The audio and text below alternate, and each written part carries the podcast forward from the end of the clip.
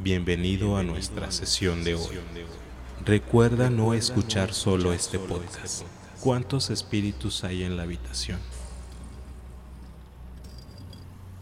¿Cuatro? ¿Eres un espíritu bueno? Dice que no. ¿Cómo te llamas?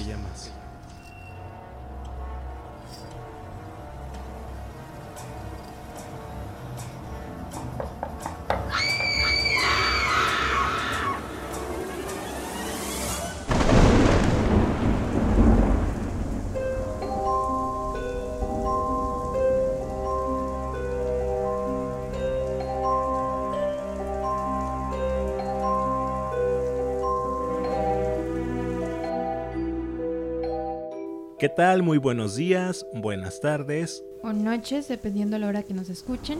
Con quien nos escuchen. O cómo nos escuchen. Este es el episodio número 9 del podcast El Malamen y nuestro tema de esta semana son los pueblos fantasma más bellos e inquietantes de México. En total haremos un top 5 de los pueblos fantasmas más inquietantes de la República Mexicana aprovechando que todo el mundo está guardadito en su casita por la pandemia y que como lo dice el título son lugares eh, abandonados, llenos de melancolía y nostalgia, pero sobre todo lugares donde abundan historias. Bueno, pues los pueblos fantasmas son lugares, pueblos específicamente, donde reina el silencio, la nostalgia y por lo general también la melancolía. Son lugares donde, pues obviamente a causa de esto, abundan mucho las historias. El hecho de que hayan sido olvidados por sus habitantes no significa que estos lugares callen lo que sus rincones han visto. Algunos pueblos fueron deshabitados por desastres naturales, como por ejemplo el caso o un caso famosísimo que es Chernobyl. Algunos otros han sido deshabitados por fenómenos naturales, desastres naturales, lo que tienen en común estos pueblos es pues su semblante. En estos lugares pareciera incluso que el tiempo se congeló. Alrededor de nuestro país existen diversos pueblos fantasmas que consideramos vale mucho la pena visitar, aunque desafortunadamente a causa de la pandemia no podemos ir ahorita, pero sí para que los conozcan, ¿no?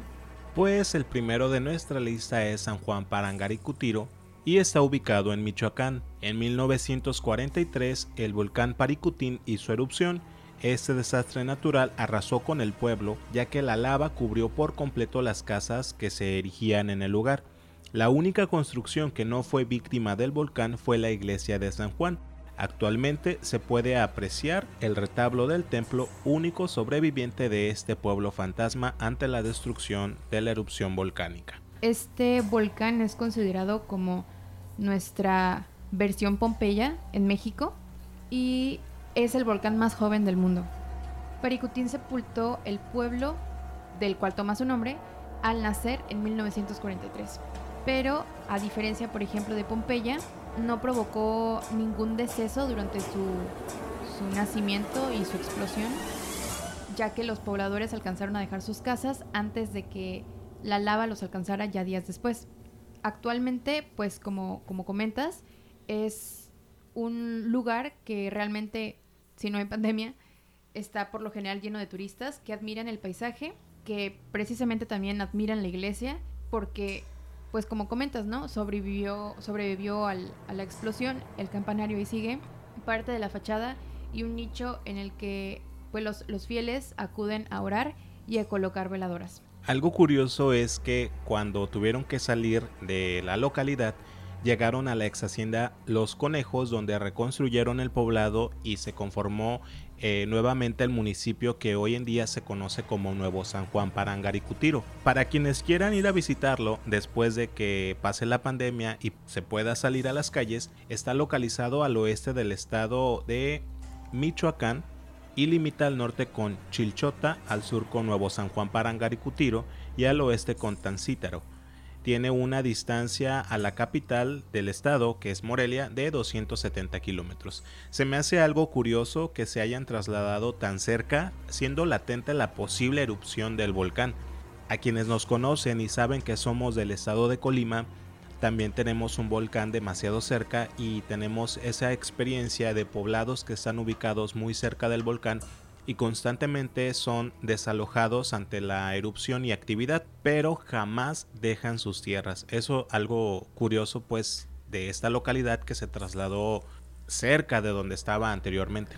De hecho, Paricutín, el, volcán, se encuentra en una de las zonas, en una de las dos zonas mexicanas más peligrosas, que es el campo de Michoacán, Guanajuato, que contiene 1100 de estos volcanes y 400 medianos. Según de hecho el Instituto de Geofísica de la UNAM, en México solo están 12 volcanes activos, entre los que están nuestro precioso volcán de Colima y el Popocatépetl, que está en el centro del país, porque constantemente están sacando fumarolas, como comentas, y el de Colima en 2015 tuvo erupciones de lava y material piroclástico. De hecho, o sea, aunque no van, van de la mano con el tema, porque pues hablamos de, de volcanes, pero en Colima se ha, ha sido tan, no sé si fue ese mismo año, porque no recuerdo muy bien, pero una vez el volcán estuvo tan activo que realmente tú no podías salir a la calle porque no veías nada. Era como, ahora sí que las películas... La de Pico de Dante. Ándale. Como cuando están en el, en el, en el desierto Sí recuerdo toda la... nube de polvo. sí recuerdo que, incluso te recomendaban no lavar ni los carros ni la banqueta porque con el agua se hacía una pasta dura del polvo del volcán y eso ocasionaba también este problemas respiratorios. De hecho, uno no podía salir a la calle sin lentes y me parece que cubrebocas. A propósito de los cubrebocas. Ándale, los pusimos en, moda en 2015. Pero sí, sí, ya sabes, imagínate, esa vez estuvo muy activo el volcán. Recuerdo que, que se nos puso así la ciudad precisamente porque había mucho, mucha fumarola, ¿no? Pero imagínate, aquí en Colima realmente jamás ha hecho explosión como debería hacerlo. Como debería hacerlo, exacto. Y es un volcán que realmente siempre está en actividad y creo que es precisamente por eso que nunca ha hecho erupción como, como otros, ¿no? Por ejemplo, yo recuerdo que una vez se nos tapó aquí el, volcán, estaba la gente vuelta loca porque no sabíamos qué hacer, no sabíamos si iba a hacer erupción como, como Pompeya o, o se iba a quedar así mucho tiempo, no sabíamos qué hacer. Entonces, no es algo como para quedarte en una ciudad si, si el volcán hace erupción, precisamente aquí como dices. Y mira, para hacernos una idea de la distancia a la que está el volcán de Colima, de la ciudad de Colima, pues nada más basta con mencionar la piedra lisa, que se especula o la leyenda dice que es una piedra que fue arrojada por el volcán. Entonces no estamos muy lejos de que nos cubra de polvo, piedras y material piroclástico. Sí, no, o sea. Pues nuestro segundo poblado o pueblo fantasma es Guerrero Viejo en Tamaulipas. Esta ciudad se fundó a mitad del siglo XIX, pero fue hasta el siglo XX cuando fue evacuada por el gobierno. La razón para esto fue la construcción de la presa Falcón, que fue una iniciativa que eventualmente inundó el pueblo. Es importante también mencionar que los habitantes fueron reubicados en Guerrero y es por este motivo que este lugar está siempre lleno de agua y se le conoce como Guerrero Viejo. Es necesario para ir a visitarlo que los niveles de agua desciendan. Y uno de sus principales atractivos, cabe mencionarlo, es la iglesia de Nuestra Señora del Refugio, que es la estructura que más se ha conservado en este pueblo fantasma. Todos sus muros exteriores están de pie y con la restauración la hacen ver como si fuese una construcción reciente se puede ver cómo el nivel del agua marca permanentemente la fachada de la iglesia, la cual estuvo 40 años bajo el agua. También en el interior ha tenido que recibir renovaciones durante la última década para poder seguir resistiendo el paso del tiempo. De hecho, no sé si llegaste a ver las películas mexicanas de la leyenda de la Nahuala, la Llorona. Sale este pueblo. Recuerdo que va el. ¿Cómo se llama? Miguel, creo. Va el niño remando incluso y pasan junto a una iglesia que está semi inundada. Incluso sale en película referenciado, ¿no? Creo que también es algo, es un punto turístico de Tamaulipas y que probablemente no muchas personas conozcan, porque a pesar de ser muy importante, creo que no se le da mucho énfasis a esto, ¿no? Sobre todo porque también pues los turistas no siempre pueden ir, necesitan que baje el agua para poder visitar, el lugar. Exacto. La siguiente localidad en la posición número 3 sería el Cerro de San Pedro en San Luis Potosí. Aquí se descubrieron minas, las cuales propiciaron empleos durante varias décadas, pero para 1948 se llevó a cabo una huelga que al no conseguir lo que demandaban, terminó en una explosión en las minas. Desde ese entonces el pueblo fue decayendo hasta terminar en un total abandono.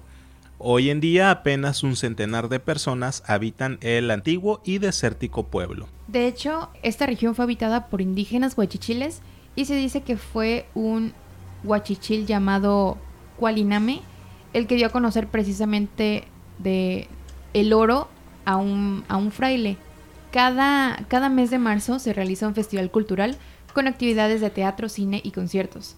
Este mismo pues, festival busca valorar el origen de la identidad de San Luis Potosí y a pesar de, de todo esto, San Pedro es considerado un sitio maravilloso con monumentos catalogados como Patrimonio de la Nación y es estupendo para caminarlo en silencio, deleitarte con la vista y para desentrañar las raíces de la capital del estado. Pero mira, algo curioso es que eh, la última empresa metalúrgica que explotó las minas no se retiró porque ya no hubiera material que sacar, sino precisamente por esta huelga que ya habíamos mencionado y que perdieron los mineros. En ese entonces la compañía decidió marcharse del pueblo no sin antes derrumbar los tiros y cañones principales de la misma. Y lo que te decía, nunca se declaró agotada la mina. Entonces, no se abandonó como los pueblos de la fiebre del oro en Estados Unidos, que se construyeron localidades alrededor de donde se encontraba oro y una vez que dejaron de encontrar oro se retiraron y dejaron los poblados abandonados. Aquí fue diferente, fue por problemas entre la mina y los mineros, pero nunca se declaró que se había agotado el mineral. De hecho, lo que ha ocurrido desde 1996, que fue cuando sucedió esta disputa, hasta la fecha es precisamente una historia de disputa, batalla y discordia por el territorio, con evidencias estratégicas que han hecho suponer la intervención de Metallica Resources y New Gold Mineral San Javier para precisamente promover la división entre la gente, confrontaciones y atentados que terminaron con, con la muerte de personas, ¿no? Aunado a esto se encuentra también el apoyo de las instituciones de parte de presidentes municipales y gobernadores del estado como Horacio Sánchez Unzueta, quien también terminó teniendo una oficina como representante legal en la minera Grupo México antes de Azarco y pasando por Marcelo de los Santos Fraga, quien fue vinculado en su momento al despacho de Candia Zúñiga, quien también defendió ante tribunales los intereses de Metallica Resources, que fue la principal propietaria, que desapareció del mapa, de hecho, cuando se retiró de la Bolsa de Valores de Toronto en el 2008. Porque cabe resaltar que Metallica Resources es canadiense. Precisamente desde San Luis Potosí nos vamos ahora hasta Durango al poblado de Ojuela, que igual que en San Luis Potosí fue un pueblo fundado precisamente en un ambiente minero. Este pueblo fue nombrado como su fundador un jesuita llamado Servando de Ojuelos, que descubrió una mina en el lugar hacia finales del siglo XVI. En el siglo XX, una fuerte tormenta inundó la mina, lo cual obligó a los habitantes a migrar hacia estados aledaños y hoy en día se mantiene intacto un puente colgante que tiene más de 400 años. Y es que el poblado de Ojuela se encuentra enclavado entre dos grandes cerros donde estuvo ubicada esa mina que tú mencionabas eh, que se inundó y también el lugar de vivienda de los trabajadores de la mina, que fue abandonado posteriormente por la inundación. Está ubicado a escasos 15 minutos al este de Mapimí por un camino empedrado y de terracería al extremo norte del estado de Durango, aproximadamente a una hora de Torreón y de Gómez Palacios y de Gómez Palacio para quienes deseen ir a visitarlo. De hecho, este puente que comentamos está es considerado como una de las principales atracciones del pueblo y está inspirado en el Golden Gate de San Francisco, mismo que servía para transportar el mineral de las minas al pueblo. No sé tú, pero a mí la verdad me daría miedo cruzar un puente de ¿cuántos años? 400 años. Eso quiere decir que fue construido como en 1892 porque, mira, está en un barranco de 95 metros de profundidad. Tiene 318 metros de largo y es un puente colgante y 1.80 metros de ancho. No sé, a mí me daría miedo. Ajá, incluso en las fotos se le ve corrosión. Se ve incluso ya viejo, como que si lo vas a... Bueno, viejo porque tiene 400 años, ¿no? Pero como si pasas por él, yo siento que se va a deshacer. Entonces, a mí también me daría mucho miedo, incluso en los puentes nuevos, incluso en el Golden Gate también me daría miedo pasar. Pues mira, no es el único atractivo, por si te da miedo cruzar el puente, hay otra atracción que no, que no creo que te dé tanto miedo, es la tirolesa de hojuela. Sí, me da miedo. me da miedo las alturas. O te puedes meter al interior de la mina. O mejor no me meto. Y hablando igual de minas, minerales y pueblos abandonados, nuestra última posición se va hasta Guanajuato en Mineral de Pozos. Se trata del pueblo minero más relevante del estado de Guanajuato, pues durante el siglo XIX se extraían metales como el cobre, plata, oro y bronce, pero todo comenzó a decaer tras la Guerra Cristera y una inundación que hizo que miles de personas dejaran el lugar. Actualmente es considerado un pueblo mágico y para los que no saben qué es un pueblo mágico, en México hay una denominación para pueblos con mucha cultura que son muy antiguos, en la que se les denomina pueblos mágicos, y en Colima, por cierto, uno de los municipios es un pueblo mágico. Y regresando al tema, aunque cuenta con pocos pobladores, conviene visitarlo para recorrer sus ruinas y aún así es considerado un pueblo fantasma. Bueno, no es propiamente considerado un pueblo fantasma, pero sí se le conoce así porque durante muchos años estuvo casi completamente deshabitado. Bueno, la minería es conocida como una de las industrias con mayor impacto ambiental negativo, ya que por el exceso de, extracción de, manera de material y por el tratamiento de su comercialización provoca que los niveles de contaminación sean muy elevados. Existen varias situaciones que ponen de manifiesto el alto grado de contaminación del agua, del suelo, la misma disminución de la biodiversidad o las malas condiciones de salud que hay para los trabajadores. Entonces, esto mismo, como comentas, fue una de las razones por las cuales las personas decidieron abandonar este pueblo, ¿no? Y es precisamente como, como te lo comentaba en un principio, ¿no? Chernobyl, por ejemplo, sucede esta explosión nuclear que precisamente hace que mucha gente se muera, que muchos, por ejemplo, las mujeres embarazadas, sus hijos nacían mutados, los animalitos estaban mutando, obviamente el aire era tóxico, cualquier cosa tenía radiación, entonces la gente se moría, ¿no? O les daba cáncer y se morían algunos años después si no habías estado directamente en contacto más cerca de la zona de explosión, ¿no? Entonces, aunque es menor escala esto, podría decirse, porque pues la, minería va contaminando el, el aire o, la zona en la que están, pues, más lento que una explosión nuclear, porque esa es luego, luego, igual son motivos por, la, por los cuales la gente muere, ¿no? O se enferman o, o lo que sea, ¿no? Entonces, repito, aunque son diferentes ejemplos, son muy, no sé, siento que el ejemplo del, reactor nuclear en Chernobyl es algo muy extremo porque incluso todavía no puedes vivir ahí y no creo que puedas vivir o no puedan regresar a ese lugar en muchos años todavía. Sí es un motivo por el cual la gente suele dejar pueblos, por la minería, por explosiones, por inundaciones, por lo que sea, ¿no? A mí es lo que me hace pensar esto del impacto de la minería, y igual, igual iba a sonar algo soso, pero no sé si recuerdas la película de Vi, de las abejas, pensamos que algo tan insignificante como las abejas no puede afectar el hecho de que las exterminemos, pero sin abejas no hay polinización. En el caso de la minería, el impacto que tiene en el medio ambiente es no solamente de suelo, una, el ruido, por las explosiones que ocasiona, no sé, me pongo a pensar en que aleja las aves, aleja a los animales, y esto evita que haya pues ese ciclo de la vida en el que se alimentan unos de otros.